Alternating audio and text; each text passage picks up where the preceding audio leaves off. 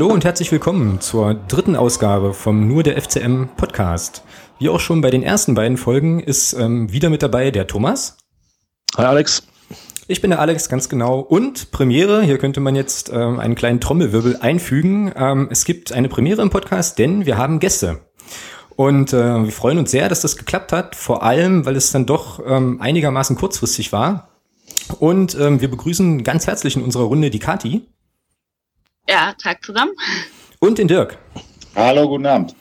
Grüß euch. Ähm, ja, also die findigen ähm, Hörerinnen und Hörer werden es jetzt wahrscheinlich schon vermuten, ähm, worum es gehen soll. Aber ja, sagt doch einfach nochmal ganz kurz, wer ihr seid, was ihr macht und vor allem, wem ihr am Sonntag die Daumen drückt. Mhm. Kathi, ja. zuerst.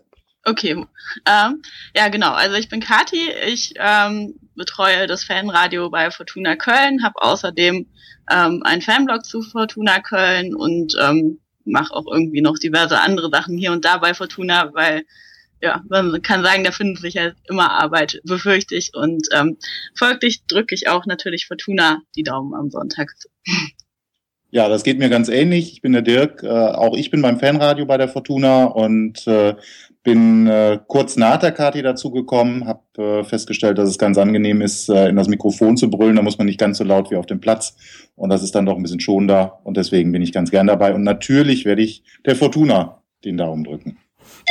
Ja, wunderbar. Dann haben wir jetzt hier sozusagen im, äh, ja, im Podcast so eine Pari-Pari-Situation, weil ähm, Thomas und ich natürlich ähm, den größten der Welt und dem ersten FC Magdeburg an der Stelle die Daumen drücken. Und ähm, wir haben mal so ein bisschen ähm, jetzt vor dem Podcast so in der Historie gegraben. Und ähm, was habt ihr am 12. Mai 2002 gemacht? Hm.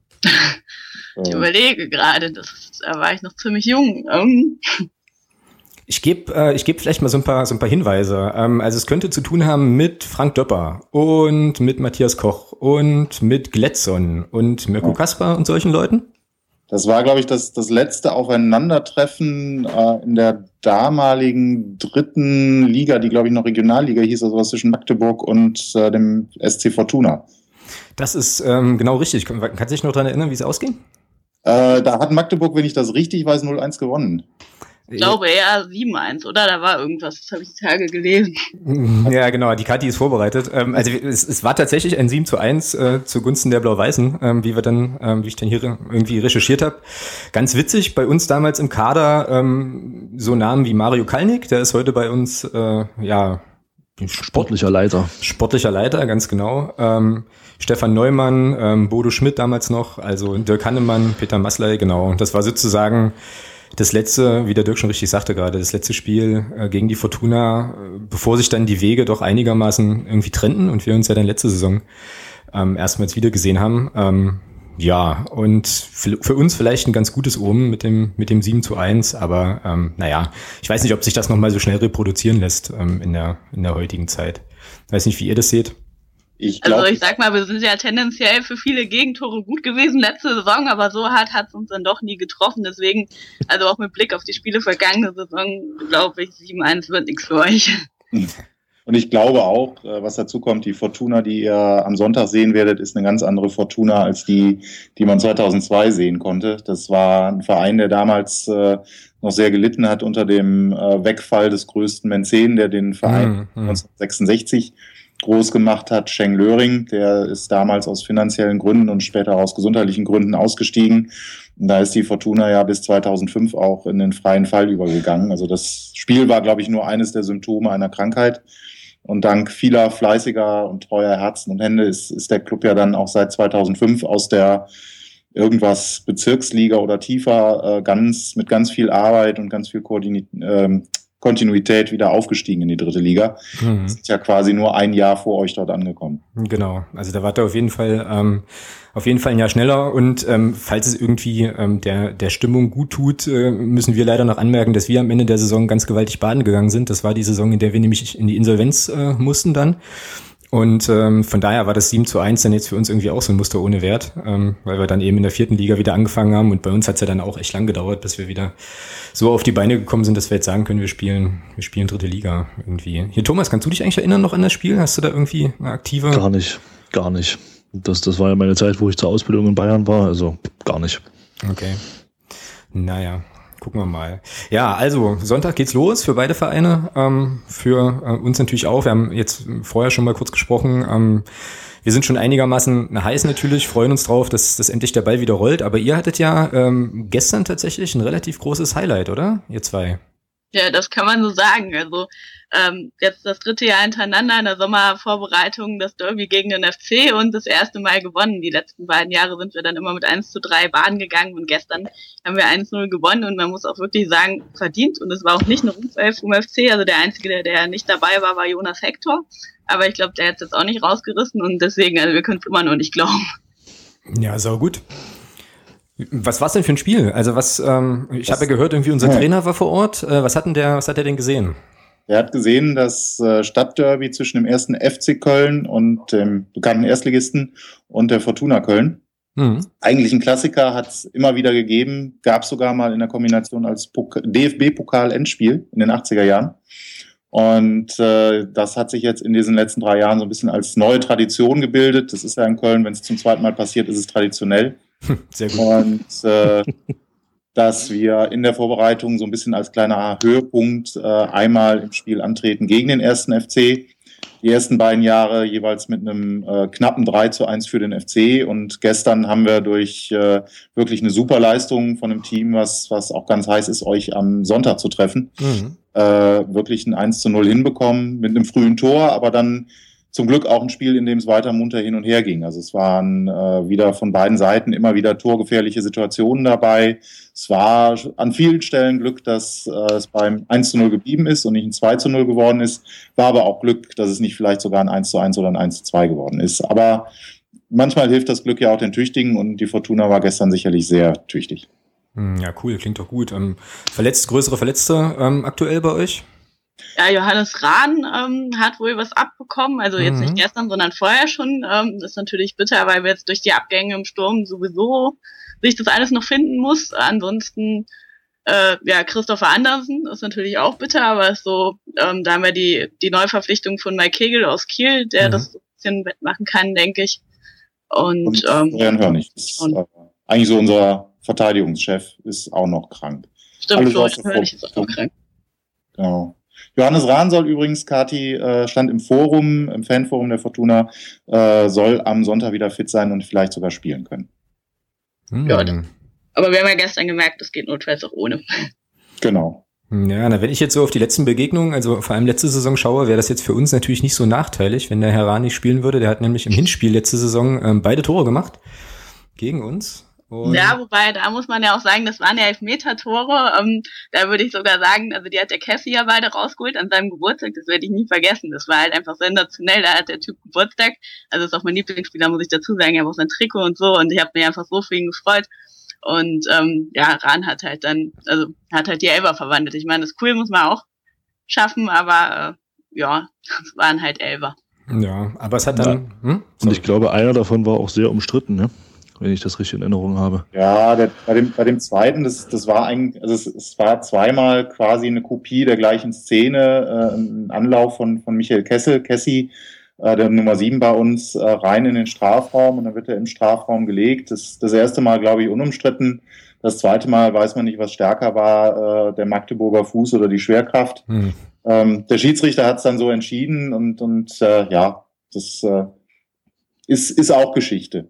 Ja, das stimmt schon. Es hat, ja. es hat eurem Verein ja nicht wirklich geschadet. Ihr habt ja letztes Jahr dann doch trotzdem noch eine Mörder-Saison hingelegt. Genau, das stimmt. Ähm, ich glaube, bei den, äh, bei den FCM-Fans ist äh, dieses Spiel auch jetzt nicht so super gute Erinnerung, weil wir eigentlich unsere komplette Innenverteidigung verloren haben in dem Spiel. Also der Felix Schiller hat sich schwer verletzt in dem Spiel ähm, und hat einen Achillessehnenriss. Der ist jetzt gerade erst wieder sozusagen dabei.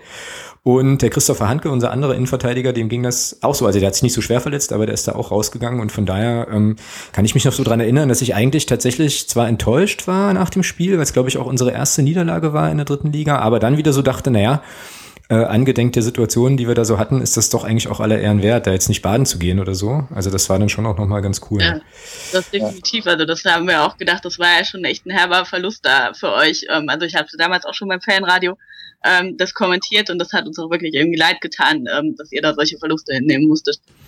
Ja. Der, der Schiller ist ja, glaube ich, auch, das war eine ganz blöde Situation. Der stand ja zehn Meter weg von allen Fortuna-Spielern, hat sich unglücklich gedreht und genau. irgendwie äh, hat er sich das zugezogen. Das ist ja, das kommt ja einmal in 100 Jahren vor. Das braucht man ja nun wirklich nicht. Genau, also auch tatsächlich ohne Gegner einwirken, das stimmt schon. Und ähm, naja, dumm gelaufen, aber so ist es halt im Fußball, ja, passiert eben. Ähm, von daher. Aber ähm, wir gucken nach vorne und ähm, haben jetzt sozusagen auch den Sonntag jetzt erstmal wieder im Blick. Karten werden neu gemischt. Ähm, Thomas, bei uns äh, ist das letzte Spiel, das letzte Vorbereitungsspiel ja irgendwie so ein Geheimspiel gewesen. Ähm, also ganz kurze Erklärung, wir haben unser letztes Vorbereitungsspiel gegen Wacker Nordhausen gespielt in unserem Stadion. Allerdings waren da weder Pressevertreter noch die allgemeine Öffentlichkeit in irgendeiner Form anwesend. Das hat ein bisschen für Unruhe gesorgt. Wie ist denn das bei dir angekommen mit dieser Nordhausen-Geschichte? Wir haben das übrigens beim letzten Podcast ähm, angekündigt und vergessen darüber zu sprechen. Deswegen muss ich das jetzt nochmal geschickt einflechten. Hm, stimmt, das war ja die Geschichte, die wir vergessen hatten. Ja, genau. genau. Ähm ja, also ich persönlich fand das jetzt, äh, ja, es wurde hin und her diskutiert und ich persönlich fand es eigentlich nicht so schlimm, dass man da jetzt nicht dabei sein konnte. Äh, ich hatte am Samstag eh keine Zeit, von daher wäre ich eh nicht hingegangen. Von ähm, 3-1 gewonnen haben wir, glaube ich. Genau. Gegen Nordhausen, wo ja der Toni Seiler jetzt spielt, der bei uns auch im Gespräch war. Mhm. Ähm, ja, der Marius Exlager hat zwei Tore gemacht. Ja. Fortuna, euch beiden müsste der Name zumindest ja. bekannt sein. Genau, der, war beim, der war beim FC. Genau. Ähm, mal sehen, vielleicht äh, hat er noch so ein bisschen FC-Blut und schenkt euch am Sonntag auch wieder zwei ein. Mal gucken. ähm, ja, wobei der also, spielt, ja. verloren hat. Also mit dem FC-Blut, das ist schon okay.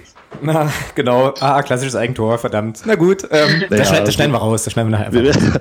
Werden wir ja am Sonntag dann sehen. Nein, ähm, ja, 3-1 gewonnen. Also die Diskussion, die da aufkam, zwecks, ähm, ich sag mal in Anführungsstrichen, Sperrung der Öffentlichkeit, ja, kann man so oder so sehen. Ich persönlich fand es nicht so schlimm. Ähm, wer weiß, was der Jens Hattel da probiert hat und worum es da eigentlich ging, warum das da nicht möglich war. Könnte man vielleicht auf der nächsten Mitgliederversammlung mal thematisieren, das Ganze. Ich glaube, äh, weshalb, man, weshalb man das so gemacht hat. Ähm, ansonsten, ja, 3-1 gewonnen, das ist wichtig. Keiner hat sich verletzt, das genau. ist noch viel wichtiger. Genau. Ähm, wir können, glaube ich, bis auf Michael Niemeyer am Sonntag mit voller Kapelle spielen. Von daher passt das schon. Genau. Das war bei euch äh, vor, vor zwei Wochen oder so auch noch nicht so ganz klar, nicht? Ich habe da was gelesen, dass ja, ja. irgendwie nur noch so ein Rumpfkader überhaupt laufen konnte. Die ja, es sind, wohl, es sind alle wieder im Training, ähm, mhm. bis, auf, bis auf den Michael Niemeyer. Sind jetzt alle wieder zurück. Äh, genau. Äh, das ist ganz gut. Ich weiß, man weiß jetzt natürlich nicht, wie der Fitnessstand ist bei, beim einen oder anderen. Ähm, aber ansonsten sind zumindest alle spielfähig, sagen wir es mal so, bis, auf, bis, bis wie gesagt auf den Michael Niemeyer. Genau, aber das stimmt schon. Also wir hatten, das hatten wir äh, auch in der letzten Folge schon mal kurz angetickt, wir hatten halt Verletzungen von Spielern, die, eigentlich, die du eigentlich als Stammspieler ähm, einplanst zum blöden Zeitpunkt, weil die sich ganz kurz vom Trainingslager verletzt haben, wo du dir eben den Feinschliff holst, das ist schon doof. Aber es ist halt so, wie der Thomas sagt. Also aktuell ähm, laufen zumindest alle wieder einigermaßen rund und ähm, mal gucken, irgendwie. Und um ähm, die Sache mit diesem Nordhausen-Spiel nochmal ganz kurz abzuschließen, ich glaube, das hatte letzten Endes einen ganz profanen Grund und der war, glaube ich, der, dass die bei einem öffentlichen Spiel wohl ganz, also relativ viel hätten bezahlen müssen, ähm, weil es dann eben eine öffentliche Veranstaltung gewesen wäre und das haben sie sich einfach geschenkt und haben gesagt, hier, wir machen das jetzt, machen das jetzt mal so. Aber das kocht ja bei uns auch immer schon mal so ein bisschen, so ein bisschen hoch. Ja. Naja, aber ist, glaube ich, jetzt auch nicht so. Wird, wird, glaube ich, ein bisschen, wie heißt es, ein bisschen heißer, heißer gekocht, als es gegessen wird oder andersrum. Ja, ihr wisst, was, Zeit, dass es losgeht. Ihr wisst, was ich meine, genau. Nee. Ähm, aber wo wir jetzt gerade vorhin den, diese kleine Frotzelei hatten mit dem, mit dem Ex-Lager und äh, Köln und so, was mich ja brennend interessieren würde, ist, wie ist denn bei euch so das Verhältnis zum FC? So, also ist das eine Sache, wo man sagt, okay, das ist jetzt irgendwie eine mega Rivalität oder so? Oder ähm, wie funktioniert das da in Köln bei euch? Nee, also FC ist eigentlich gar nicht das Ding. Ähm, also ich kann das jetzt auch mal offen sagen, das weiß auch jeder bei Fortuna, ist auch kein Geheimnis. Ich bin auch, sage ich mal, vom FC rübergekommen. Also es mhm. ist hier in Köln relativ äh, normal, dass du irgendwie mit dem FC aufwächst, weil halt irgendwie, weil die nicht 95 Prozent der Stadt FC sind. Ja, genau. Und ähm, aber die, die Sympathie für Fortuna ist eigentlich überall da. Also das ist so, man kennt den Verein, man wusste immer so, oh ja, nett und der Schengen, also es war ja hier früher unser großer Mäzen und so, mhm. also man, man kannte das alles und ist auch immer die Sympathie da und dann ähm, man ging aber irgendwie nie zu Fortuna. Also es ist ja auch immer eine Sache noch das Problem, was wir haben, dass wir einfach keine Zuschauer kriegen. Und ähm, wenn man dann aber einmal da gelandet ist, also bei mir war es damals durch so eine Studentenkartenaktion, dann ja, war ich halt spontan verliebt, irgendwie, weil es dann doch ganz anders ist mit der Stimmung, total familiärer und alles. Und ähm, FC und Fortuna aber wie gesagt untereinander ist eher freundschaftlich, man, man kennt sich, man mag sich und ähm, das große Problem mit der Rivalität ist dann eher mit dem dritten äh, Club in der Stadt mit Viktoria mhm, Köln. Mhm, okay. Ja, wobei dritter Club ist, ist ja schon eine, eine, eine Lobhudelei, Kati. Also, ähm, bevor ich ja, so mit den Viktoria komischen Leuten von der anderen Rheinseite, würde ich sagen. Von Borussia Kalk an. Aber das ist, das ist eine andere Geschichte. Und äh, aber ich glaube auch der der FC hat es, es gab früher gab es tatsächlich mal so ein bisschen die, die ähm, Rivalität, dass man immer mal gesagt hat, so ja vielleicht kann die Fortuna ja doch mal zum FC aufschließen. Aber ich glaube spätestens mit der mit den wirtschaftlichen Problemen, die wir dann 2005 auch hatten und auch der Unterstützung durch den FC, äh, durch Freundschaftsspiele, die uns da auch wirklich wieder mhm. auf die Beine geholfen haben, ist das inzwischen wirklich ein sehr freundschaftliches äh, Thema. Wir hatten auch gestern keine Fantrennung. Also mhm. wir standen da in bunt gemischter Reihe, äh, Fortuna-Fans zwischen den Geisbock-Fans und äh, das funktioniert eigentlich recht gut. Ja, das ist doch ganz cool. Also es ähm, ist jetzt auch nicht so, dass man sich da, naja gut, gegenseitig Zuschauer wegnehmen wäre vielleicht ein bisschen zu hoch gegriffen, aber ähm, ja, also ist das dann irgendwie so, ich weiß, also ich muss das einfach fragen, weil ich es wirklich nicht weiß. Ist das dann so, dass vielleicht auch bei vielen FC-Leuten Fortuna so der Zweitverein irgendwie ist oder so? Oder wie ist, wie ist das bei euch in der Fanszene? Also die kommen jetzt nicht unbedingt, oder so ein paar Leute schon, dass die vielleicht kommen, aber ich sag mal, so ist glaube ich eher sogar teilweise noch andersrum, dass bei manchen Fortunen dann der FC noch so ein bisschen der Zweitverein ist. Ah ja, okay. Und ähm, beim FC ist es, glaube ich, eine relativ bunte Mischung an Zweitvereinen. Wie gesagt, die mögen Fortuna, aber ähm, es ist nicht so die riesen, der Riesenhype oder so. Also die verfolgen das so ein bisschen mit und freuen sich auch immer für uns und nach dem Motto, auch ja, der nette kleine Verein da hat auch mal wieder irgendwie einen Erfolg gehabt oder so, aber so richtig wahnsinnig mitgefiebert wird er jetzt, glaube ich, nicht, außer bei so Highlights wie dann eine Relegation oder sowas. Mhm. Wir haben ja auch leider das Problem, dass der DFB viele Spiele so legt, dass dann irgendwie entweder der FC und die Fortuna gemeinsam Heimspiele haben oder sich die, die Zeiten wieder überschneiden. Und das macht es dann auch nicht leichter. Also wenn jetzt jemand sagen würde, so kommen wir jetzt mal mal ein richtig großes Fußballwochenende und gucken uns beide Spiele an, das ist, glaube ich, schon, schon rein logistisch nicht äh, machbar, weil der okay. FC hat ja ganz im, im Westen der Stadt einen, seinen riesen Fußballtempel und wir haben unser schickes und hochmodernes 1978er Stadion in der Südstadt. Da fährst du mit einem schnellen Wagen ohne Verkehr mindestens 15 Minuten. Ja, okay. Ja, aber der DFB, ja gut, klar, der DFB macht, oder die Sicherheitsorgane haben dann wahrscheinlich auch irgendwie immer so die Perspektive, so geringstmöglichen Aufwand und so. Ähm, naja, da können wir ja ein Lied von singen. Also scheinbar, der Thomas hatte das ja schon ange, äh, angesprochen. Scheinbar ist das so, wenn wir irgendwie unterwegs sind, ist sowieso äh, Großalarm dauernd, permanent und überall. Also ich kann mich an ein Spiel in Münster erinnern. Das erste, was ich da sah, waren, waren Wasserwerfer. Und so, wo du dir denkst, ja, okay, ähm, wir wollen ja eigentlich nur entspannt Fußball gucken. Und ja, naja, kann man dann schon verstehen. Ist natürlich für euch aber auch ein bisschen schade. Ähm, was hattet ihr für einen Schnitt letztes Jahr, letzte Saison? Boah, so. traurig auf jeden Fall, aber ich kann ja. dir nicht genau sagen. So irgendwas um die 2000 Zuschauer im Schnitt. Ah, okay. Also wirklich wenig. Da, also wenn das bei euch passieren würde, glaube ich, bei einem Spiel, dann, dann würde man sich sofort Fragen stellen. Ja, also ich kann mich an Spiele tatsächlich noch erinnern, wo das ungefähr die Größenordnung gab, aber das waren so ganz düstere Dunkel Dunkelzeiten so. Ähm, alles, alles vergessen. Das ist jetzt unser Gästeblock, glaube ich. Alles vergessen. Genau. Wenn wir am Sonntag mit 2000 Leuten da sind, dann äh, Hut ab, dann sind wir gut. Okay. Was, was schätzt ihr denn, wie viele, wie viele da aus Köln am Sonntag mitkommen?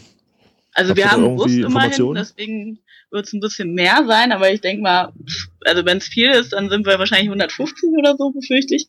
Okay. Ah, gestern gab es Stimmen, die sprachen von 250. Ui. Oh ja, das, das wäre ja. Das, das wäre wirklich ein riesen Highlight-Erfolg. Also äh, ich glaube, Kati ist realistischer als ich, aber die Hoffnung soll man auch nicht aufgeben. Das stimmt. Immerhin seid ihr ähm, auf jeden Fall die erste Fanszene, die unseren neuen, äh, spektakulär umgebauten Gästeblock äh, in Augenschein nehmen darf. Ach, schön. Genau, da wurde ja jetzt, äh, wurde ja jetzt einiges gebaut, wobei an unserem Stadion ja demnächst wahrscheinlich noch mehr gebaut wird, weil es ja irgendwie in sieben Jahren einstürzen wird, ähm, ja. wie man jetzt erfahren hat, weil wir zu viel hüpfen würden. Das ist sehr, sehr großartig. Und ähm, genau, und da haben sie, also in dem Zusammenhang nicht, aber die haben jetzt den Gästeblock äh, so ausgebaut, dass da, dass der wohl auch irgendwie Drittliga tauglich ist. Ich weiß gar nicht mehr so genau, warum das nicht vorher nicht war, aber ich glaube, das hatte zu tun mit irgendwelchen Sicherheitsauflagen. So, und von daher äh, ist das vielleicht auch für uns gar nicht so schlecht, wenn da jetzt erstmal nur 150 reinmarschieren, ähm, statt irgendwie gleich, weiß ich nicht, Hansa Rostock mit, keine Ahnung, wie viel die da mitbringen, 3000 oder so. Wahrscheinlich alles, was reingeht bei denen. Kannst du von ausgehen, ja, genau. Wobei wir hatten ja letzte Saison hatten wir auch Rostock zu Gast. Das war mein Geburtstag, da haben wir gefeiert. Ah ja, okay. Und äh, das war sehr schön, als wir dann 5-1 vorne lagen, leerte sich der Gästeblock. Äh, da war dann die Belastung auch deutlich abgenommen. Naja, genau. Ja, Anna, die hatten es ja letzte Saison auch nicht leicht, aber ähm, das äh, müssen andere Leute in äh, anderen Vereinspodcasts irgendwie miteinander ausdiskutieren. Ähm, genau. Ja, gucken wir mal noch ein bisschen vielleicht irgendwie auf die, auf die anstehende Begegnung ähm, und so. Wie zufrieden seid ihr so insgesamt mit der Vorbereitung? Ich habe vorhin mal so ein bisschen geguckt, ihr hattet ja noch einen belgischen Erstligisten, glaube ich, den ihr geschlagen habt. Irgendwie und hattet wohl zehn Testspiele, oder? Die ihr gemacht habt. Elf hatten wir sogar. Elf sogar, okay. Ja. Das ist so ein bisschen Programm unseres Trainers. Der macht, glaube ich, immer sehr gerne viele Testspiele, um auch so ein bisschen den Ernstfall zu proben und allen die Chance zu geben, auch mal unter Ernstbedingungen sich so ein bisschen zu präsentieren. Okay. Und für die Fans ist es natürlich toll, dann ist die Durststrecke nicht ganz so lang, weil viele Sachen kann man sich dann auch angucken. Mhm. Oder zumindest, wenn man bereit ist, durch die halbe Republik zu fahren, weil wir spielen meistens dann in irgendwelchen kleinen Stadien, also Stadien ist gut, in irgendwelchen kleinen Sportplätzen auf dem Dorf, damit es halt nichts kostet. Also so ähnliches äh, Problem wie bei euch oder manchmal dann auch unter Ausschuss der Öffentlichkeit, aber wirklich aus Kostengründen und ähm, ja. Aber ähm, also zur Vorbereitung, ich würde sagen, für unsere Verhältnisse sogar erstaunlich gut. Also mehr gewonnen als sonst manchmal, glaube ich, oder auf jeden Fall auch bessere Leistungen äh, gezeigt, vielleicht auch bessere Leistungen, als einige Fans erwartet hätten nach den Abgängen von Biada und Königs, die Mhm. ja schon ähm, ja sehr heiß diskutiert worden sind und wo viele dann auch da ähm, zu so einer gewissen Melancholie mit Blick auf die neue Saison geneigt haben, aber die Befürchtungen scheinen sich da jetzt nicht zu bestätigen. Und ich glaube, wenn wir jetzt da irgendwie souverän alles gewonnen hätten oder sowas, das wäre so, das wäre ja nicht Fortuna, also da hätte ich mir Sorgen gemacht. Dann würde ich mir Sorgen machen. Wenn wir mal so eine super gute Vorbereitung hätten, dann hätte ich Bedenken, aber so alles wunderbar. Cool. Ja, na bei uns war das, äh, habe ich heute irgendwo was gelesen, ähm, auch wieder so ein abstruses Torverhältnis. Das ist dann, das ist dann eine Pressemeldung, 53 zu 4 Torverhältnis in der Vorbereitung, wo ich mich dann immer frage, wie aussagekräftig ist eigentlich so eine Zahl, wenn du gegen irgendwie 8 und 9 Ligisten antrittst und die dann irgendwie, weiß ich nicht, 19-0 wegkegelst oder so.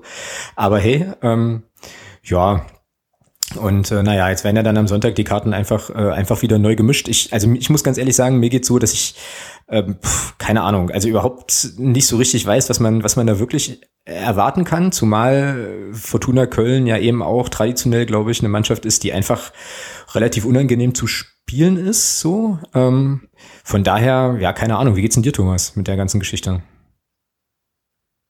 Ja, ich meine, Fortuna Köln hat ja letzte Saison durchaus gezeigt, dass sie auch auswärts äh, nicht unbedingt leicht zu knacken sind. Ich glaube, wir haben hier bei uns 0-0 gespielt. Ja, Genau. Wenn ich das, ja genau. Und ähm, also wer mir, wer mir wirklich massiv aufgefallen ist, war halt der Königs vorne drin. Mhm. Also ich glaube, der fehlt euch schon. Äh, Ja, definitiv. das ist schon ein herber Verlust, glaube ich, ähm, weil der war wirklich auch von seiner ganzen Statur her sehr, sehr präsent und ähm, ja, das tut schon weh, aber ich bin optimistisch, dass wir das hier zu Hause ziehen, auch wenn äh, die Vorbereitung, wie du schon sagst, von den Ergebnissen natürlich absolut, absolut nichts aussagend ist. Ja. Also ich habe das, wir hatten das im ersten Podcast ja auch schon mal thematisiert, das Ganze. Und ich bin schon der Meinung, dass man solche, auch die, gerade die Ergebnisse nicht, nicht überbewerten sollte, egal ob man da jetzt gewinnt oder verliert. Ähm, Ich denke mal, viel wird da halt auch durch die Trainer getestet und, und wird, es werden Laufwege einstudiert etc. Von daher halte ich mich da mal ein bisschen zurück mit irgendwelchen Aussagen zu den Testspielen. Ja. Wir haben, wir haben vor der letzten Saison zum Beispiel haben wir nicht einen Regionalligisten geschlagen, um dann in, Ja, am Ende in der, um dann am Ende in der dritten Liga Vierter zu werden. Äh, ja, also von daher, ich bin optimistisch am Sonntag, dass wir das hier zu Hause gewinnen. Ich denke mal, in Köln wäre es sicherlich schwieriger geworden zum Auftakt, aber zu Hause mit der Euphorie, die hier schon wieder herrscht, äh, volle Hütte wahrscheinlich. Ich glaube, das werden wir gewinnen. Ja. Wäre auf jeden Fall cool. Aber Dirk, du wolltest was sagen, glaube ich gerade. Ja, ich wollte einfach mal fragen, wie, wie äh, hält euer Trainer das denn so mit diesen Vorbereitungsspielen? Also bei uns ist das oft so, dass das dann in der ersten Halbzeit eine andere Mannschaft spielt als Ja. in der zweiten Halbzeit und oft sieht man auch, die probieren einfach wirklich Sachen aus. Also ist schon als Spiel angesetzt, aber eigentlich sieht man auch, es geht darum, auch mal äh, Spielzüge zu probieren, ein Passspiel zu trainieren. Genau. Bei uns ganz Ja. wichtig, Eckbälle zu trainieren. Das ist, ähm, glaube ich, die, die harmlosesten Ecken der ganzen Liga geschossen letzte Saison. Da kann es auch nur besser werden. Das ist bei mir in Zettel auch so. Also ich war ja bei einem Testspiel war ich ja vor Ort und ähm, da lief in der zweiten Halbzeit eine ganz andere Mannschaft auf als in der ersten Halbzeit. Also Ja. das ist, und das war, hat sich auch durch die kompletten Testspiele so gezogen bei ihm. Wie du schon sagst, Dirk, es ist halt wirklich so, ja. Es wird dann halt viel, es wurde halt wirklich vermehrt darauf geachtet, dass von hinten rausgespielt wurde, nicht mit langen Bällen gearbeitet wurde, sondern wirklich auch halt Dinge versucht worden, die man eben, ich sag mal, es ist halt Training unter Wettkampfbedingungen, ja. Und äh, von daher denke ich auch, dass das halt viel Test ist. Von daher kann man halt wirklich nicht sagen, wo man steht. Ja. Das ist halt am Sonntag wirklich, es geht los und dann gucken wir mal, was da passiert, ja. Ja, bei uns ist das dann auch noch so, ich weiß nicht, ähm, wie da so, also wie viel Ruhe oder Unruhe in der Kölner Fanszene herrscht, aber bei uns ist das dann auch schon mal relativ schnell so, wenn du, ähm, weiß ich nicht, fünf Testspiele spielst und da laufen fünfmal, läuft dann eine andere erste Elf auf, dann heißt es gleich, ja, der spielt ja die Mannschaft nicht ein und das ist ja alles irgendwie furchtbar, wie soll das denn zum Saisonstart funktionieren? Das war letzte Saison, wie der Thomas schon sagte, genau das Gleiche, da gab es dann auch irgendwelche merkwürdigen Niederlagen, weil es halt einfach auch egal ist, weil du halt Sachen probierst und so. Und da gab es schon so die ersten dunklen Sorgen Falten bei einigen hier bei uns. Ähm, ja, aber klar, also der probiert Sachen durch, dafür sind Testspieler auch da und wahrscheinlich ist es auch egal, ob du dann halt gegen den, weiß ich nicht, Siebtligisten spielst oder, ähm, oder gegen den Erstligisten, um dich da halt so ein bisschen einzugrooven. Auch und ähm, ja, das ist wie gesagt, bei uns immer relativ schnell, dann, dann relativ unruhig. Ähm, wir hatten jetzt auch, weil du vorhin noch die Verletzungen ansprachst, gab es dann auch so Diskussionen, ob denn Herrn Enzertel falsch trainieren würde, weil sich halt irgendwie dauernd Leute verletzen und im Rasen hängen bleiben, was dann natürlich beim Trainer ist, klar und so. Also sowas. Ist immer, immer ein bisschen, immer ein bisschen schwierig, aber das hat einfach auch damit zu tun, dass ähm, bei uns die Fanszene natürlich schon sehr, sehr, sehr groß ist und ähm, ja, da einfach auch Leute dabei sind, die, keine Ahnung, die schon im Stadion waren, noch zu DDR-Zeiten, als wir noch die ganz großen Erfolge hatten, da hat man natürlich noch viel, viel im Hinterkopf, wie es auch mal war und so. Und da ist dann natürlich auch relativ schnell eine relativ hohe Anspruchshaltung vorhanden. Das muss man einfach ganz klar so sagen. Ja. Das kennen wir, glaube ich, aus unseren Foren auch ganz gut, dass äh, die Gefühle da schon mal Achterbahn fahren und, und dann gibt's immer den Streit zwischen denen, die uns äh, nächstes Jahr schon direkt abgestiegen zurück in die Bezirksliga sehen und denen, die äh, davon sprechen, dass wir dann gleich wieder in der zweiten Liga landen. Ja, okay, da bin ich ja ganz beruhigt, dass das also offensichtlich kein äh, Phänomen eines äh, ja, Traditionsvereins mit einer riesen Anhängerschar ist. Aber vielleicht ist das auch so ein, weiß ich nicht, so ein, so ein Forums- und Internetding. Also da ist man ja heute scheinbar relativ schnell bei der Sache. Ähm, es gab da vor einiger Zeit mal einen ziemlich äh, guten Artikel in irgendeinem Blog, irgendwelche Internet-Ultras, die dann äh, sozusagen nie im Stadion sind, aber äh, genau wissen, wie die Mannschaft schon gespielt hat auch und so. Das sind die allerbesten. Genau, genau. Die gibt's wahrscheinlich überall. Aber wie ist denn das bei euch in Köln? Ähm, jetzt seid ihr ja im dritten Jahr in der dritten Liga. Ähm, ja. Gibt's gibt's da schon so ein Gefühl von, ja, wir sind jetzt ein etablierter Drittligist oder ist es immer noch so, dass man sagt, also dass man so defensiver eher ist und sagt, naja, erstmal wieder gucken, wo wir landen?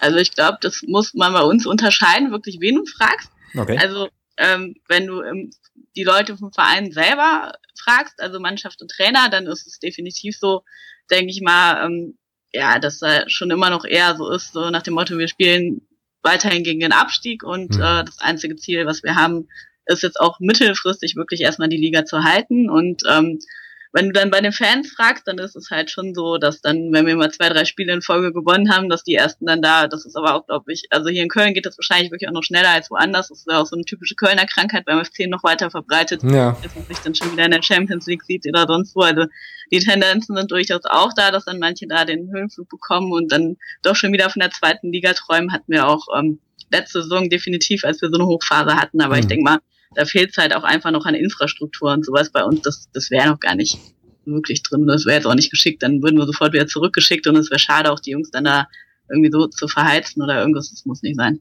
Mhm. Ja. Das muss ja auch dazu wissen, dass, dass die Fortuna auch äh, sowohl was, was Budget angeht, als auch den ganzen Apparat dahinter wirklich auch sehr, sehr klein ist. Also ich glaube, da äh, vielleicht mal von diesen Zweitvertretungen abgesehen, äh, dürfte es kaum jemanden finden, der, der äh, mit noch weniger äh, ja, fest angestellten Mitarbeitern und weniger äh, Geld äh, eigentlich das schafft, so ein relativ gutes Niveau, ja, was wir in den letzten zwei Jahren hatten, äh, mit dem 13. und jetzt dieses Jahr mit dem 11. Platz äh, zu, zu schaffen. Und da kann man auch schon ein gutes Stück drauf stolz sein. Sind wir, glaube ich, auch.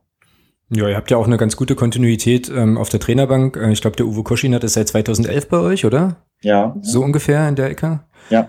Ähm, und das ist ja eigentlich auch an sich schon, ähm, schon mal eine bemerkenswerte Sache und eine gute Geschichte auch, dass man da eine gewisse Kontinuität hat. Das war bei uns eine Zeit lang auch immer ein bisschen schwierig, aber ist jetzt mit dem Jens Hertel auch, ja, der geht jetzt in seine ähm, dritte Saison bei uns und ähm, ist auf jeden Fall auch danach, jetzt muss mir Thomas wieder helfen, ich glaube nach Andreas Petersen in den letzten paar Jahren wieder sozusagen die längste Amtszeit, oder? Ja, also ich glaube nach dem Dirk Heine damals hatten wir so das Maximum war, glaube ich, damals der Paul Linz mit anderthalb Jahren. Mhm, genau. Ja, und dann so, so Stilblüten wie Rüd Kaiser. Ach komm, Rüd Kaiser war aber großartig. Der hat immerhin sozusagen hier Magdeburg so viele Superspieler gemacht und so. Massiv Sachen. aufgefallen ist durch ein Riesencasting mit, ich glaube, 40 Leuten oder sowas, die hier vorgespielt haben unter seiner ja. Ägide. Genau. Äh, ja, dann der Steffen Baumgart war ja kurzzeitig Trainer hier. Ich weiß gar nicht, wo der jetzt ist. Ich glaube beim BHK. Ähm, hm, das kann sein, ja. Ja, dann dieses, äh, ja, dieses dunkle Kapitel mit dem Herrn Ulrich. Mhm. Ja, wo wir, glaube ich, alle froh sind, dass die Zeiten endgültig vorbei sind. Das, also wenn, wenn damals nicht die Regionalliga-Reform gewesen wäre, dann wäre es das damals gewesen für uns. Stimmt. Auch noch ausgerechnet in dem Jahr, wo unsere Freunde aus dem Süden, aus Sachsen-Anhalt, äh, in die dritte Liga aufgestiegen sind.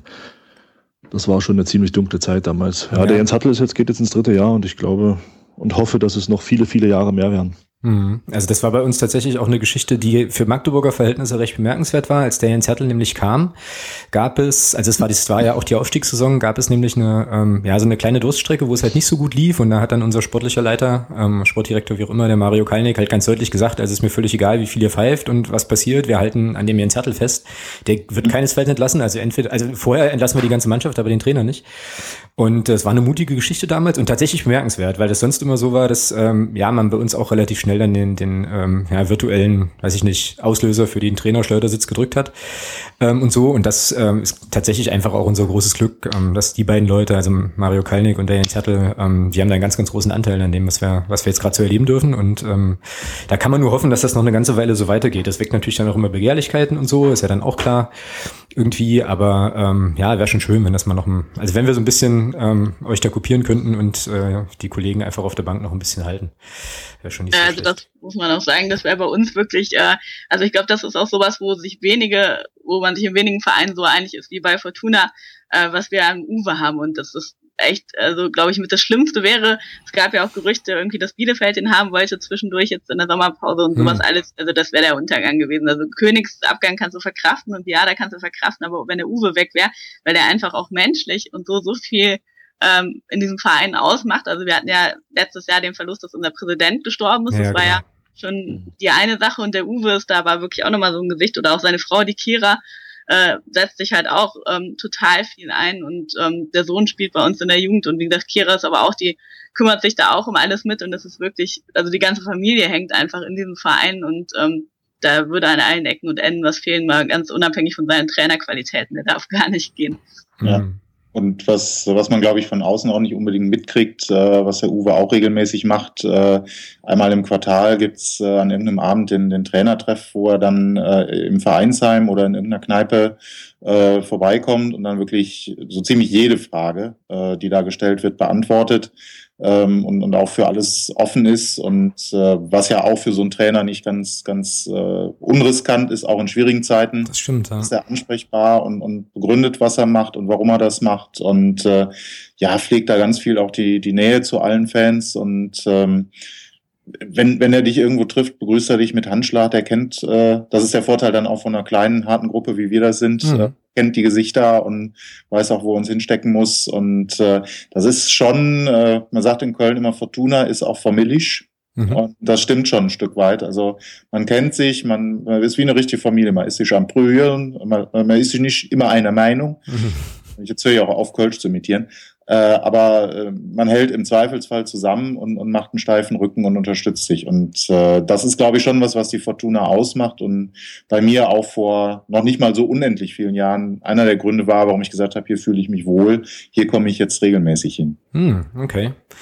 Ja, ist nicht schlecht. Also es ist natürlich, wie gesagt, wenn, also bei einer kleineren, bei einer kleineren Szene schon noch auf jeden Fall ähm, denke ich, machbarer. Ich überlege die ganze Zeit, wie das, wie das bei uns wäre. Ich meine, was bei uns passiert ist, dass du die Spieler halt in der Stadt auch triffst. Also die sind jetzt auch nicht irgendwo abgeschottet oder so. Und dann gibt's eben auch in der Stadt so den ein oder anderen, äh, das ein oder andere Restaurant, wo die dann regelmäßig sind. Und äh, es soll ja Leute geben, die dann äh, eben auch sehr häufig dieses Restaurant frequentieren, um da zu gucken, mhm. ob die, ob die, äh, die Lieblinge dann da sind und so. Aber im Prinzip, ähm, was ich immer so mitbekomme, ist das eigentlich auch so, also der, der Trainer nicht so, der ist da so ein bisschen, so ein bisschen außen vor, ist auch eine Typfrage, glaube ich ich, aber so unsere Spieler, der Christian Beck oder so zum Beispiel, der, also ich habe da jetzt noch nicht gehört, dass der irgendwie mal ein Autogramm ablehnen würde oder so Sachen ähm, tatsächlich. Also die sind da schon noch tatsächlich einigermaßen volksnah und ähm, das ist vielleicht auch nochmal so eine Geschichte, wenn du eben aus der vierten Liga kommst und ähm, ja, dann ja, die ganzen Strukturen so langsam mitwachsen, das ist schon noch sehr, sehr angenehm. Also wenn ich mir jetzt Bundesligisten vorstelle, wo du die Leute in ihren dicken Autos vielleicht vom Trainingsgelände fahren siehst und dann winken die vielleicht durch die Scheibe oder so,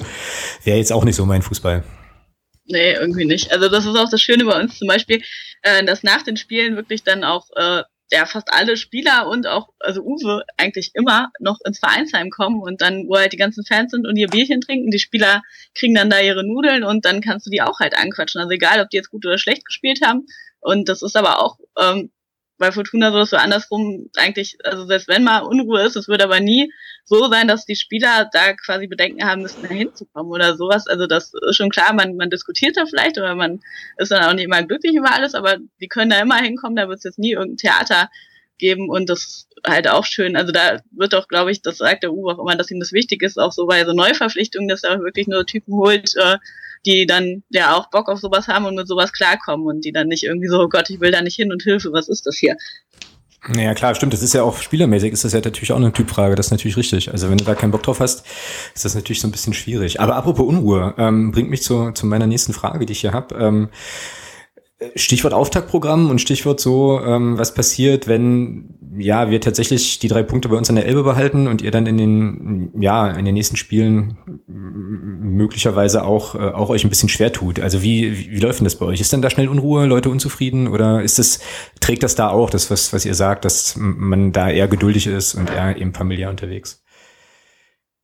Ja, also das ist jetzt schon äh, so, wir haben so ein paar notorische Schwarzseher, würde ich sagen. Da reicht es dann aber auch schon mal, wenn wir gewinnen und deren Meinung nach nicht gut genug gespielt haben, dann kann das durchaus auch für einen Abstieg reichen bei denen. Mhm. Ähm, die darf man dann halt nicht ganz so ernst nehmen, das weiß der Uwe aber auch und das weiß auch die Mannschaft.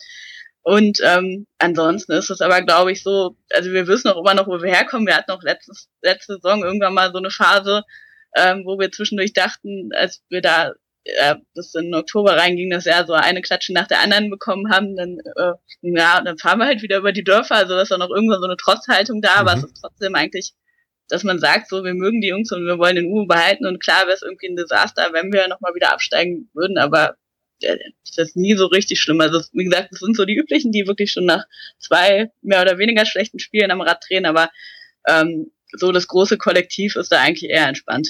Naja, ah okay. Naja, ihr holt ja, ähm, wenn ich das jetzt hier, wenn ich euren Spielplan nochmal so offen habe, ihr holt ja eure ersten Punkte in der Liga dann im Heimspiel gegen Werder Bremen 2 ähm, und müsst dann... Du zusätzlich zu den drei, die wir mitbringen am Sonntag. Naja, also die drei, die ersten drei dann äh, gegen Werder, genau. Und ähm, ja, gucken wir mal. Aber ähm, also auf jeden Fall nach unserem, also nach dem Auftakt bei uns äh, zu Hause gegen Werder 2 unter Flutlicht, dann müsst ihr nach Wiesbaden und dann kommt, äh, kommt Kiel. So, ähm, wie schätzt ihr das ein? Machbar alles oder ähm, dann doch eher schwierig? Also ich denke mal, Werder 2 äh, ist auf jeden Fall machbar. Wiesbaden letzte Saison ja auch nicht so unendlich stark, obwohl wir uns einmal, also im Hinspiel in Wiesbaden haben wir uns sehr schwer getan mit ihnen. Mhm. Völlig unbegreiflich, weil die Mannschaft da eigentlich gerade einen Lauf hatte und dann plötzlich wie abgeschnitten äh, in diesem Spiel gar nichts lief. Da standen wir auch im Stadion und haben uns gefragt, was, was jetzt los ist. Dafür im äh, Rückspiel eine Superleistung gegen Wiesbaden mit, mit einem Vorschlagtor des Monats, Biada, äh, immerhin in der Auswahl, mhm. was für uns auch ein super Erfolg war. Und äh, ja, Kiel ist, ist auch immer schwierig. Ich glaube, ich letzte Saison haben wir uns beide mal schwer getan mit Kiel, Kati, ne? Ja, Kiel ist echt nicht so unser Lieblingsgegner, das muss man ganz klar sagen. Da haben wir selten so richtig gut ausgesehen.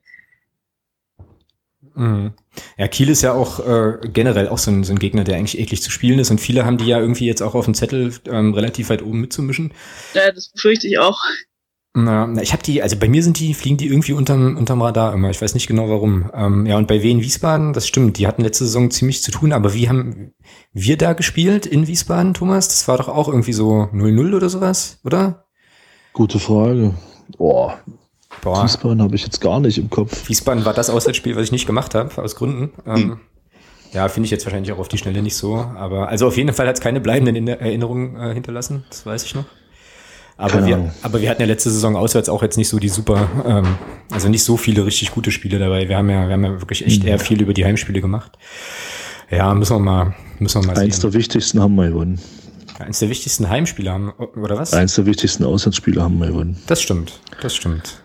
Ja, na berechtigt gegen unsere Freunde aus äh, da aus dem Süden, die da auch mitspielen dürfen, die wir nicht, die wir hier, also denen wir sozusagen nicht die Ehre geben wollen, im Podcast genannt zu werden, genau. Okay. So ist das. Wie ist das, äh, wie ist das bei euch mit, äh, also haben, möglicherweise haben wir es jetzt schon mal angetickt halt, aber so große Rivalitäten gibt's irgendwie, ähm, also außer Viktoria Köln, was wir schon hatten, gibt's jetzt sonst so außerhalb der Stadt Vereine, wo er sagt, geht so gar nicht, oder? Nö, eigentlich nicht, kann ich so nicht sagen. Also wir haben halt, also mit Viktoria, äh, da ja, beißt sich alles, da brauchen wir sonst nichts mehr. Okay. ja. Ich würde jetzt auch sagen, also es gibt jetzt nicht so den anderen Vereinen, gerade in der, in der Liga eigentlich, nichts, wo man, wo man nicht gerne hinfahren, die drei Punkte abholen, noch eine Runde feiern und dann wieder zurückfahren. Mhm. Ja, ähm, es klingt doch auf jeden Fall, auf jeden Fall relativ entspannt. Wie, ähm, wie seht ihr denn, oder ja, was fällt euch so zuerst als erstes ein, wenn ihr äh, an den ersten FC Magdeburg denkt? Ähm, so also ich würde sagen, also allererstes Stichwort einfach diese grenzenlose Begeisterung. Das war wirklich äh, ja total imposant, fand ich. Ich meine, ich konnte leider nicht mit nach Magdeburg fahren, aber einfach, was man auch so im Fernsehen und in allen anderen Bildern mitbekommen hat, so diese Emotionen. Ich glaube, das ist wirklich äh, wahrscheinlich auch nochmal riesig viel ausgemacht hat. Also wie man so von so einer Euphorie getragen werden kann, auch so gerade ähm, den Anfang äh, nach dem Aufstieg, dann die ersten Spiele in Liga 3 das war ja Wahnsinn irgendwie, was da bei euch abging und auch, dass ihr immer so eine volle Bude habt und so. Also Hammer Support, das fand ich wirklich extrem beeindruckend und ähm, das zweite Stichwort wäre, glaube ich, dann wirklich irgendwie so eure Offensive ist ja auch nicht von schlechten Eltern. Mhm. Ja, ich, ich erinnere mich, ich war letztes Jahr äh, mit, oder dieses Jahr, dieses Jahr, letztes Jahr mit beim Spiel in Magdeburg, beim 0-0. Und ähm, also erstmal war das schon ein bisschen spooky, mit Polizeibegleitung zum Stadion zu fahren im mhm. Bus. Ähm, muss ich, glaube ich, nicht unbedingt haben. Umgekehrt waren aber auch viele, äh, die mit, mit ähm, Auto da waren, die dann nicht mit der Kolonne sind, sondern normal reingekommen sind. Und ich erinnere mich auch beim Rausfahren, äh, dass uns durchaus Leute zugewunken haben. Also bin da, äh, ich glaube, die Mehrzahl aller Fans ist, ist im Prinzip für den Fußball und dann kann man auch einen Gegner aushalten. Mhm. Und ich fand es auch sehr beeindruckend, wenn man so in das, in das Stadion reinkommt und äh, man sieht dann schon so den vielleicht nur halb gefüllten Block, aber selbst da war schon gute Stimmung und, und die Leute waren da.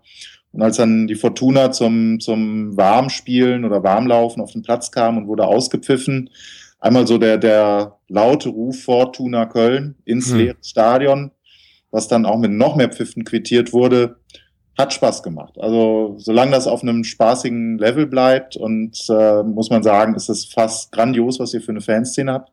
Die macht fast neidisch und ähm, zumal das das andere Ende ist von dem, was wir kennen. Ja, wir sind so die kleine verschworene Gemeinschaft vielleicht ein bisschen, ähm, was nicht heißt, dass wir uns abschotten. Wir wären ja froh, wenn wir mehr Zulauf hätten. Und bei euch ist das ja wirklich richtig in der Stadt. Äh, ich habe jetzt gelesen, über 9000 Dauerkarten verkauft. Ja, ja. Das ist richtig wow. Und das merkt man im Stadion und da springt der Funke auch über. Ja, das ist, ähm, das stimmt schon. Also ähm, ja, die Stimmung ist bei uns, das ist schon, also ja, kann man glaube ich so sagen, ist halt schon noch einzigartig. Hat äh, in der letzten Saison aber auch auf jeden Fall viel mit dem Saisonverlauf als solchem zu tun gehabt. Ähm, also die dieser Aufstieg gegen Offenbach ähm, ist in meiner Fankarriere das krasseste gewesen, was ich stimmungsmäßig erlebt habe, muss ich so sagen. Ähm, das war schon auf sehr sehr vielen Ebenen unglaublich. Und dann hatten wir eben auch das große Glück, dass wir zum relativ zu Beginn der Saison gleich ähm, irgendwie irgendwie ein paar von diesen sogenannten Ostderbys hatten, die wir gewonnen haben. Ähm, und dann hast du natürlich, dann, dann kommt da so eine Dynamik rein, klar. Und dann läuft es irgendwie relativ von allein äh, und hat sich richtig, richtig gut gesteigert. Also ich bin ganz gespannt, wie das in dieser Saison ähm, so wird. Also das stimmt schon, wir haben ähm, über 9000 Dauerkarten auch. Äh, wir hatten ein bisschen eine Diskussion auch über Dauerkartenpreise und so weiter. Deswegen muss man mal gucken, mhm. wie sich jetzt dann tatsächlich das, das Publikum so zusammensetzt und so. Äh, und ob vor allem dann unsere Nordkurve also unsere Fanszene da anknüpfen kann, wo sie aufgehört hat. Ich, also ich weiß nicht, Thomas, wie dir das geht, aber ich habe halt immer so das Gefühl, also ich kann mir immer relativ schwer vorstellen, dass man bestimmte Sachen noch toppen kann und dann toppen sie es trotzdem. Also, ja. Ja, also ich denke auch, das, was du gerade gesagt hast, also die Relegationsspiele gegen Offenbach, das war auch für mich im positiven Sinne eine absolute Grenzerfahrung. Also das Heimspiel hier gegen Offenbach, das war einfach der Kracher, ja. Das ist, ich glaube, da sind wir auch trotz der großen Euphorie und auch der guten Stimmung in der letzten Saison, da sind wir in meinen Augen nicht richtig rangekommen. Das war einfach, da ging es halt einfach auch um alles, ja. Und äh, es war schon brutal. Und äh, ich denke schon, dass wir, dass wir das Ganze vielleicht nochmal dahingehend toppen können, dass wir jetzt durch den Umbau halt auch diese vierte Tribüne hinten auf der anderen Seite dann die, die Südkurve dann halt auch mit Zuschauern besetzen können, weil diese unsägliche Puffergeschichten jetzt hoffentlich vorbei sind. Mhm. Und vielleicht, wir haben es ja angedeutet im Jubiläumsspiel gegen Mainz damals, ähm, was möglich ist in diesem Stadion, ja, dass als alle vier Tribünen da Rambazamba gemacht haben. Genau. Und ja, ich hoffe einfach, dass, sich das, dass das so weitergeht bei uns. Ja, das ist schon eine Geschichte, da ist man auch ein Stück weit stolz drauf. Klar bringt das keine Punkte, das ist richtig. Äh, man kann auch mit 500 Zuschauern Spiele gewinnen.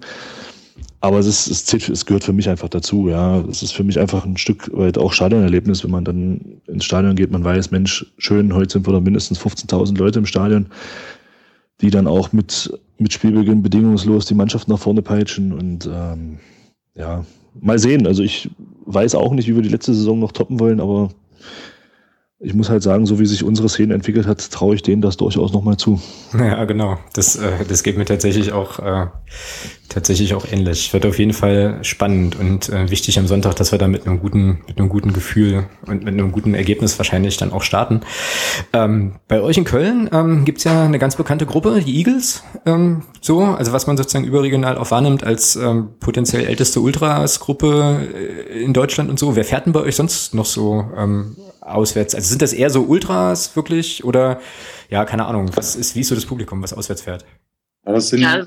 neben den, den Eagles äh, gibt es noch ein paar andere Gruppierungen. Das, die kennt man, glaube ich, nicht so. Das sind die, die Mülltonnen. Das, äh, die heißen tatsächlich so. Was für ein großartiger Name für eine, Gruppe. Das ist ja sensationell. Ja, wer, wer das recherchieren will, äh, äh, da gibt's auch ein Video drüber, über, über diese Fangruppierung. Einfach mal bei Google suchen, müsste man finden.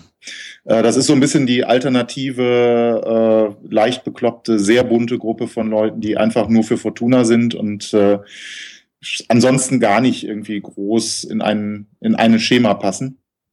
Äh, es gibt noch zwei, drei andere äh, Fangruppen. Ähm, dann gibt es ein paar Fans, die, glaube ich, auch schon seit 30 Jahren zur Fortuna gehen oder seit 40 Jahren zur Fortuna gehen.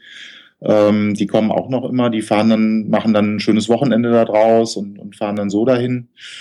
Ja, und dann, ich, ich glaube, ich bin da so ein bisschen der Exot, weil ich gehöre weder zu den, zu den äh, Fangruppen, noch bin ich mit der Fortuna aufgewachsen. Ich habe eine Vergangenheit, da würde man mich in Magdeburg erst recht aus der Stadt jagen. Ich bin gebürtiger Gummersbacher und ähm, anderer Sport. Ah, okay. Jetzt habe ich gerade überlegt, wie das, beim, wie das beim Fußball gefährlich wird, aber nee, nee, ja, ja, okay. Handball ist mir schon klar, ja. Äh, und ähm, ja, ich, ich, es ist immer wieder erstaunlich, dass man da ganz oft Gesichter wieder trifft, die man im Stadion nicht sieht bei uns zu Hause. Mhm. Okay. Es mag daran liegen, dass sie dann auf der Sitzplatztribüne sind normalerweise und dann bei Auswärtsspielen auch Stehplatz nehmen, weil da einfach dann auch durch die kleine Gruppe dann die Stimmung noch am besten ist. Äh, ja, oder es sind tatsächlich auch Leute, die dann nur, weil sie irgendwo vielleicht jetzt auch äh, in, in Sachsen-Anhalt wohnen, halt sagen, die Spiele, wo die Fortuna vor Ort ist, äh, da komme ich wenigstens hin, da kann ich aus Berlin oder aus Sachsen-Anhalt äh, oder aus Mecklenburg hinfahren und dann kann ich mir meinen alten Heimatverein mal wieder angucken. Mhm. Ja. Na da, ähm, ich gucke jetzt hier gerade so auf die, auf die Liste und auch so ein bisschen auf unsere ähm, Zeit, die wir uns ja immer so vorgenommen haben und habe jetzt tatsächlich ähm, bis auf zwei Sachen, die, wir, die ganz wichtig sind, die wir unbedingt gleich noch machen müssen, ähm, erstmal keine schwerwiegenden Fragen weiter. Thomas, wie ist denn bei dir? Was äh, liegt denn dir noch so auf der, bei dir noch so auf der Seele? Eigentlich nichts. Also die beiden haben eigentlich alles beantwortet. Was, was du halt auch gefragt hast, das wären also so meine Fragen gewesen. Ähm, also gerade das Verhältnis zwischen, zwischen FC und, und, und Fortuna ist halt wirklich interessant. Also wenn man bedenkt, dass man dort zwei Vereine hat. Ich meine, der eine spielt Bundesliga, der andere spielt dritte Liga. Das ist ja dann doch, äh, ich sag mal, zwei Ligen auseinander. Dass man, hätte, hätte ich eigentlich gedacht, dass da ein bisschen mehr Rivalität da ist, aber das ist halt schön, dass es auch so geht. Ähm, ist echt spannend, das zu hören, dass man da halt wirklich auch sich auf einer Ebene von einer, ich sag mal, von einer Freundschaft bewegt gerade halt die Geschichte mit der, was ihr angesprochen hattet, mit euren finanziellen Problemen, die ihr dann auch hattet und dass euch der FC da so geholfen hat, finde ich halt ganz spannend, dass es halt auch so geht. Ich meine, unser großer, unsere Nummer zwei im Land, die ist ja nur 50 Kilometer weg von uns und spielt in der, jetzt wieder in der Oberliga mit Halberstadt. Ähm, bei euch ist halt der, die Nummer eins in der, in der Stadt, ja, und äh, mit, mit dem FC, ich meine, für euch ist Fortuna die Nummer eins, das ist schon klar. Mhm. Äh, und ich finde das halt wirklich ganz spannend. Ich finde es auch gut, dass ihr da halt das Ganze so macht. Und nee, ansonsten habt ihr eigentlich alles beantwortet, was, was ich mir halt auch so vorgenommen hätte, euch zu fragen. Passt schon. Cool. Gibt es denn ähm, eurerseits Sachen, die ihr ähm, sozusagen schon immer mal fragen wolltet über den ersten FC Magdeburg und ähm, es sozusagen bis jetzt aufgespart habt, bis ihr ähm, loslegen könnt? Ja, also was ich mich äh, schon frage, ist, ähm, wie es denn bei euch, also diese, ja, ich sag mal schon irgendwie grenzenlose Begeisterung, kam das jetzt erst durch den Aufstieg oder war das vorher auch schon so bei euch, dass da so eine riesen Euphorie war für den Verein? Fang du an, Alex. ja, ich wollte gerade genau das Gleiche sagen. Äh, sehr gut. Okay. Ja, also das ähm, ist bei uns so, dass ähm, eigentlich immer Leute zum Verein gegangen sind. Ähm, es gab natürlich auch Jahre, wenn man sich gerade so ähm, die 90er Jahre so anguckt, wo es äh, um den Verein auch super schlecht bestellt war und wo man wahrscheinlich auch fairerweise dazu sagen muss, so Wendezeit und so, wo dann auch in Magdeburg die Leute wahrscheinlich auch andere Sorgen hatten als jetzt unbedingt sozusagen Fußball wo es dann halt wirklich wenige ähm, waren. Aber ähm, dadurch, dass wir halt zu DDR-Zeiten eine der, ähm, also eine der absoluten Aushängeschilder ähm, im DDR-Fußball waren, der einzige Verein waren, der einen Europapokal gewinnen konnte und so weiter und im Prinzip eben der einzige Verein in der, in der Stadt, gab es schon immer eine große Fanszene und das kriegt man jetzt einfach auch mit, dass Leute tatsächlich wiederkommen ähm, so. Und es äh, ist halt zwar ein sehr strapazierter Begriff und so, aber man kann da schon von einem schlafenden Riesen sprechen, der jetzt, der jetzt auch aufgewacht ist ähm, so und was bei uns tendenziell immer eher so ein bisschen das Problem war, war, dass man sofort, wenn ein bisschen Erfolg da war, äh, gedacht hat, jetzt sind wir, jetzt sind wir wieder da, jetzt steigen wir auf, jetzt marschieren wir durch und spielen in drei Jahren Champions League. So. Und das hat ein bisschen dazu geführt, dass man auch immer wieder zurückgeworfen wurde, weil die Anspruchshaltung im Verein einfach, einfach groß war. Und ähm, der Thomas hat ja vorhin schon angedeutet, dass wir 2012 letzter geworden sind in der Regionalliga und nur nicht abgestiegen sind, weil es eine Reform gab ähm, diese unsägliche Ligenreform damals, die für uns aber super gut war. Und das war für den Verein richtig wichtig, weil das sozusagen geerdet hat einfach und man da gemerkt hat, hoppla, ähm, tiefer geht's jetzt nicht mehr und jetzt müssen wir irgendwie alles kanalisieren, um wieder gut nach oben zu kommen. Und ähm, dann hat man halt tatsächlich Kräfte gebündelt und ähm, ja, einfach diese Euphorie entfachen können. So. Also, das ist schon, ja, das hat schon eine ganze, ein ganzes, ganze Latte an Geschichte, kann man so sagen, denke ich. Ja, kann ich mich anschließen. Also ich denke mal, dass wahrscheinlich die wichtigste Entscheidung jetzt so nach der, was ich so beurteilen kann, war einmal das Stadion. Mhm. Also das hat, das hat hier, denke auch für eine große Euphorie gesorgt damals, als wir 2006 das neue Stadion bekommen haben. Ähm, und dann ganz wichtig war, was der Alex gerade gesagt hat, 2012 die Installation von Mario Kalnick als sportlicher Leiter und auch, da bin ich glaube ich nicht der Einzige, der das so sieht, und auch die Verpflichtung von Andreas Petersen. Der hat ja, mit seiner definitiv. Art damals der hat mit seiner Art damals hier eine Aufbruchstimmung erzeugt und seitdem geht's hier eigentlich wieder so richtig bergauf. Also ich würde auch sagen, so seit 2012, wir haben zweimal den Landespokal gewonnen in der Zeit unter, unter seiner Ägide.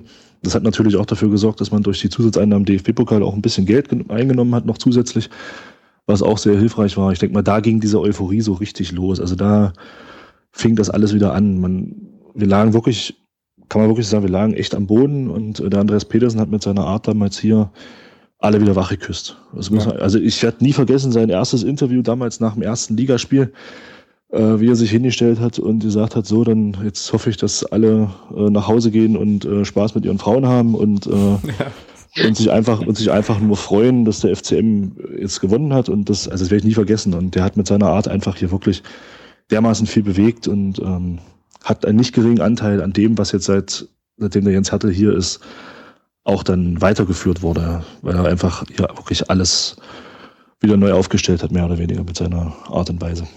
Genau, genau, absolut.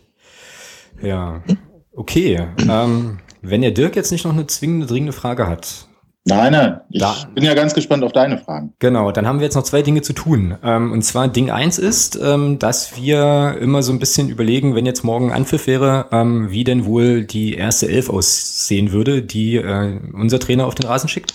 Und äh, das würden wir ganz gerne mit unseren Gästen auch so machen. Und ähm, deswegen wäre meine Frage an Kati zuerst. Ähm, wer läuft am Sonntag bei euch auf? Was ist eure erste Elf? Was denkst du? Ui, oh Gott. Ähm, lass mich mal überlegen. Also auf jeden Fall Pogge im Tor, fangen wir mal so rum an. Dann, ähm, ja, Flotti ganz klar unser Kapitän in, in der Abwehr. Ähm, Bonet Ferro sehe ich da auf jeden Fall auch. Ähm, tja, wen tut er noch rein? Dann Mike Kegel ist auf jeden Fall auch am Start. Ähm, ich sag mal, dann haben wir noch Cedric Mimbala. Mhm. Ähm, ich habe, weil der jetzt die ganze Zeit durchgewechselt hat, fällt die Entscheidung jetzt gerade wirklich schwer. Äh, ich sag mal, dann haben wir noch Serhat Koruk auf jeden Fall vorne. Würde ich mich jedenfalls freuen. Und ähm, Marc Brasnitsch ist auch dabei. Äh, ich hätte mal mitzählen sollen. Hat jemand mitgezählt, wie ja, viel fehlen? Also ich versuche es gerade mitzuschreiben ähm, und äh, wir hatten das Problem bei der letzten Folge auch, äh, dass wir einfach nicht bis, bis elf gehen konnten. Ja, das, darüber reden wir aber nicht. Warte kurz. Eins, zwei, drei, vier, fünf, sechs. Du hast jetzt, du bist jetzt bei sieben Spielern. Du hast noch Platz für vier. Okay, ich habe noch Platz für vier. Ähm, oh Gott, das ist aber, das ist aber wirklich eine schwierige Frage. Lass mich überlegen. Ähm, dann nehme ich noch Kusikwame. Mhm. Ähm, ja, wahrscheinlich ist irgendwelche Positionen völlig über oder unterbesetzt. Ich nehme noch äh, Michael Kessel, auch wenn er wahrscheinlich nicht drin sein wird, aber ich hätte ihn gerne drinne und ähm, dann hm, falls Florian Hör nicht fit ist, äh, Dirk hast du, nee, du hast gesagt, Johannes Rahn ist wieder fit, Florian Hör nicht. nicht. wahrscheinlich fit sein, ja. Der, der Florian fällt, glaube ich, noch den August aus oder zumindest erst Ende August wieder am Start. Ja gut, schade eigentlich. Äh, ach, Bender, Bender. Bender ja. ist auf jeden Fall dabei. Mhm. Dann hast du jetzt noch einen, wenn ich das hier richtig Dann habe ich jetzt noch einen. Okay, ähm, dann nehme ich noch ich sag einfach mal, er bringt noch einen neuen rein und bringt wirklich auch Janik Stoffels mit. Und ich habe jetzt wahrscheinlich irgendeinen entscheidenden Spieler vergessen, weil ich es nicht systematisch gemacht habe, aber so ist es dann. Na, alles klar. Ähm, gut, Dirk, wie ist bei dir? Also ich könnte mir vorstellen, dass tatsächlich unser zweiter Torhüter im Tor steht, der Tim Boss. Okay. Der hat gestern nämlich auch eine super Leistung abgeliefert und Pogger hat sich im letzten Magdeburg-Spiel bei uns übel verletzt. Könnte mir vorstellen, dass der da vielleicht schon Schonfrist kriegt. Auf der Verteidigungslinie hinten gebe ich Kati recht, da sehe ich auch Bonafero, äh, Cedric Mimbala und den Kapitän, äh, Daniel Flottmann. Davor stehen dann, glaube ich, äh, Kusi Quarme. Ich könnte mir vorstellen, dass Hamdi Damani da steht. Den Hamdi habe ich vergessen. Ja, natürlich, ja. der Hamdi ist auf jeden Fall dabei. Ja, du hast eine Chance gehabt, Kati, jetzt bin ich drin. Hamdi, äh, Markus Pazurek und Lars Bender sehe ich da auch. Und vorne könnte ich mir vorstellen, eine Kombination äh, Johannes Rahn, der neue Mann, der Marco Brasnic, den wir aus Leverkusen geliehen haben, ein richtiger Mittelstürmer. Mhm. An der Seite Kauli Oliveira Sousa. Mhm. Ja, ähm, ohne Grund jetzt die Nummer 10 und löst ein bisschen Biada ab. Auf den müsst ihr aufpassen. Okay. Da, äh, das, äh, da würde ich mich gerne auch nochmal korrigieren. Den Kauli hatte ich tatsächlich auch vergessen. Also der Kauli, der ist definitiv dabei. Das äh, kann man so sagen. Und den haben die habe ich auch vergessen. Äh, shame on me, aber das war jetzt, äh, ich war unsortiert. Das war ja auch sozusagen aus dem Kalten relativ fies, muss man schon nochmal so sagen halt. Genau. Wobei Kathi hat insofern recht. Ich könnte mir auch vorstellen, äh, dass das auf jeden Fall später noch eingewechselt wird. Serhat Koruk, das ist jemand aus unserer eigenen Jugend, der mhm. Bis jetzt zweite Mannschaft gespielt hat, letzte Saison auch viel da und glaube ich, fast sowas wie ein Torschützenkönig der Liga war, äh, der ganz unkonventionelle und unerwartete Spielzüge macht. Auch schön, dem zuzugucken. Mhm. Na cool. Da schauen wir doch mal, äh, ob das dann ähm, tatsächlich auch so kommt. Und äh, ich werde es auf jeden Fall, also wenn ich mir die Namen jetzt alle mehr oder weniger mitgeschrieben habe, richtig mitgeschrieben habe, in die äh, in die Show Notes tun. Und dann können wir uns da gegenseitig am Ende nochmal noch mal so ein bisschen äh, überprüfen. Äh, Thomas, deine erste Elf. Ja, ich kann diesmal sogar bis elf zählen. Sauber. Ich auch. Ähm, ich versuch's zumindest. Letztes Mal hatten wir so ein kleines, ja, naja, war ein bisschen traurig, aber ist egal. Ähm, also ich denke, wir fangen an mit Glinker am Tor. Mhm. Ich sehe da keinen Grund zu wechseln. Ähm, hinten links mit Nico Hammann. Zentral denke ich mal werden spielen der Moritz Sprenger und der Steffen Puttkammer. Hm, den Sprenger hast du von mir geklaut aus dem letzten Podcast. Ja, genau. Rechts dann Nils Butzen. Ja. Zentral vor der Abwehr werden spielen Löhmannsröben und Sowieslo. Marius wurde ja als Kapitän wieder bestätigt. Von daher denke ich mal, wenn er jetzt nicht äh, verletzungsbedingt ausfällt, denke ich mal, wird er auch spielen. Mhm. Zusammen mit dem Lö, da kann sich euer Kauli Oliveira Sousa schon mal darauf einstellen. Der Lö wird den 90 Minuten lang verfolgen und bearbeiten. Ähm, links, denke ich, werden wir spielen mit entweder mit Tarek oder mit ähm, Manuel Farona Polino. Meinst du, der ist schon fit genug für, für die erste Elf? Ich hoffe es. Ähm, ich hoffe es. Also ich denke mal, gerade seine Form zum, zum Ende der letzten Saison war ja doch äh, überragend und ich hoffe einfach, dass er das halten konnte und wieder fit ist. Wenn nicht, glaube ich eher, dass da vielleicht auch der Sebastian Ernst dort spielt. Zentral ist die Frage, vielleicht auch Sebastian Ernst oder Gerrit Müller. Ich denke mal, einer von beiden. Äh, rechts der Vasim Rasik und, na gut, vorne unsere Torkanone, unser Christian Beck. Äh, ist, denke ich mal, unkritisch. Ja, wir zählen nach. Ähm, eins, zwei, drei, vier, fünf, sechs, sieben, acht, neun, zehn, elf. Sensationell. Ja. Wunderbar, das passt doch. Ähm, okay, dann fehle ich jetzt noch. Also ich habe auch den Jan Glinker natürlich hinten im Tor. Ich habe ähm, Hamann auf links. Da wird, obwohl man heute irgendwo gelesen hat, dass möglicherweise der Novi auch seine äh, Chance äh, kriegt, Gucken wir mal, äh, Innenverteidigung ist bei mir, da das glaube ich jetzt von dir vom letzten Mal, den äh, André Aino, den hatte ich nämlich nicht auf dem Schirm und ich glaube, Christopher Handke wird in der Innenverteidigung starten. Rechts werden wir Nils Butzen sehen, auf jeden Fall. Ähm, vor der Abwehr, da bin ich bei dir, bin ich ganz bei dir, das werden, werden Lö und Sowieslo machen. Wobei da auch die Frage so ein bisschen ist, was mit, äh, was mit Niki Brandt äh, ist, so. Dann ähm, sehen wir den Gerrit Müller auf jeden Fall als Hängespitze. Jetzt muss ich selber mitzählen, das wird jetzt für mich richtig peinlich. Ähm, Chahat hat äh, eine gute Geschichte ähm, gehabt, ja, und ansonsten habe ich es bei du auch, halt Rasik und den Herrn Beck. Auf jeden Fall. Auch hier können wir zählen. Jetzt wird's gleich peinlich. Eins, zwei, drei, vier, fünf, sechs, sieben, acht, neun, zehn. Sauber. Elf Leute. Prima. Haben wir das auch. Ähm, und dann ist die letzte, die vorletzte Amtshandlung ähm, in diesem Podcast noch äh, ein kleiner Ergebnistipp. Wie ähm, denkst du, geht's am Sonntag aus, Kati? Äh, da bin ich das, äh, weil ich direkt, also da würde ich sagen, ich hänge mich jetzt mal genauso aus dem Fenster wie unser Trainer und schließe mich dem an. Der hat gesagt 2-0 für uns. Okay. Dirk? Das hätte ich jetzt auch gesagt, aber es klingt so zwei, äh, gleichgeschaltet. Dann sage ich mal 2-1 für uns. 2-1, also ihr, ihr, startet mit dem Auswärtssieg, meinst du? Ja klar. Okay. Das haben wir noch nie gemacht. Äh, bevor das andere zur Tradition wird, müssen wir. Na gut, na gut. Das äh, werden wir natürlich versuchen, äh, irgendwie zu verhindern. Ähm, und das machen wir wie, ähm, Thomas? Ja, mein Wunsch wäre ein 3-0, da glaube ich allerdings nicht so richtig dran. Denke, dass es ein knappes 1-0 wird. Du glaubst ein knappes 1-0? Ich ähm, glaube das nicht. Ich glaube, dass wir das Ding, ähm, dass es ein ganz, ganz enges Spiel wird. Ähm, und ich glaube, dass wir kurz vor Ende ähm, mit einem schönen Konter noch das 3-1 machen und so wird es herausgehen.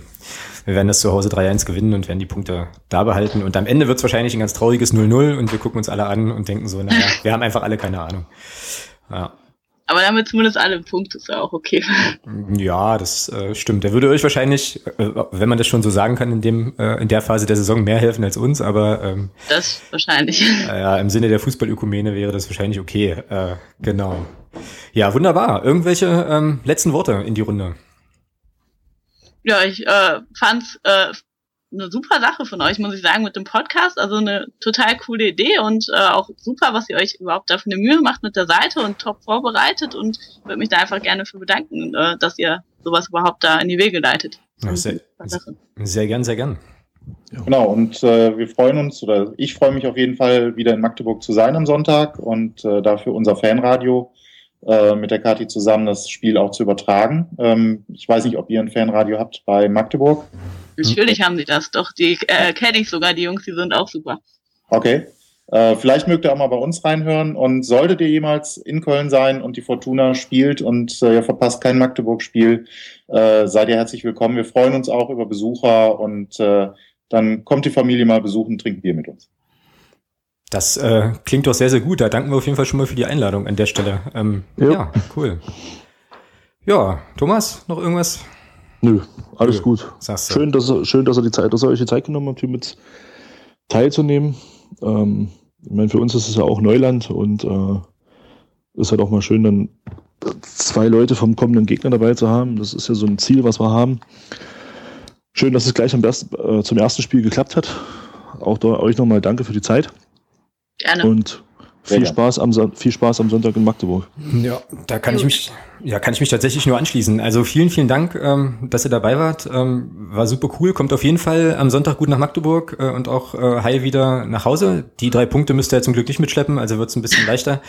Das ist ganz cool. Thomas, ich sage jetzt einen Satz, auf den freue ich mich schon seit Wochen. Wir sehen uns am Sonntag im Stadion. Tatsächlich. Ja, genau. Es ist endlich, endlich soweit. Wir dürfen wieder in die äh, sozusagen ins Heinz-Krügel-Stadion und ähm, das wird, glaube ich, sehr, sehr, sehr großartig. Und alle da draußen, die uns zugehört haben, ähm, vielen Dank dafür auch. Ähm, wie gesagt, gebt uns Rückmeldungen, ähm, schreibt uns, wir freuen uns über jegliche, jegliche Form von Feedback und äh, wir hören uns auf jeden Fall in der kommenden Woche.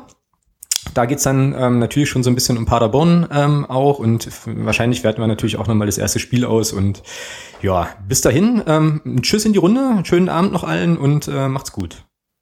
Macht's gut. Tschüss. Ciao. Tschüss. Niemand kann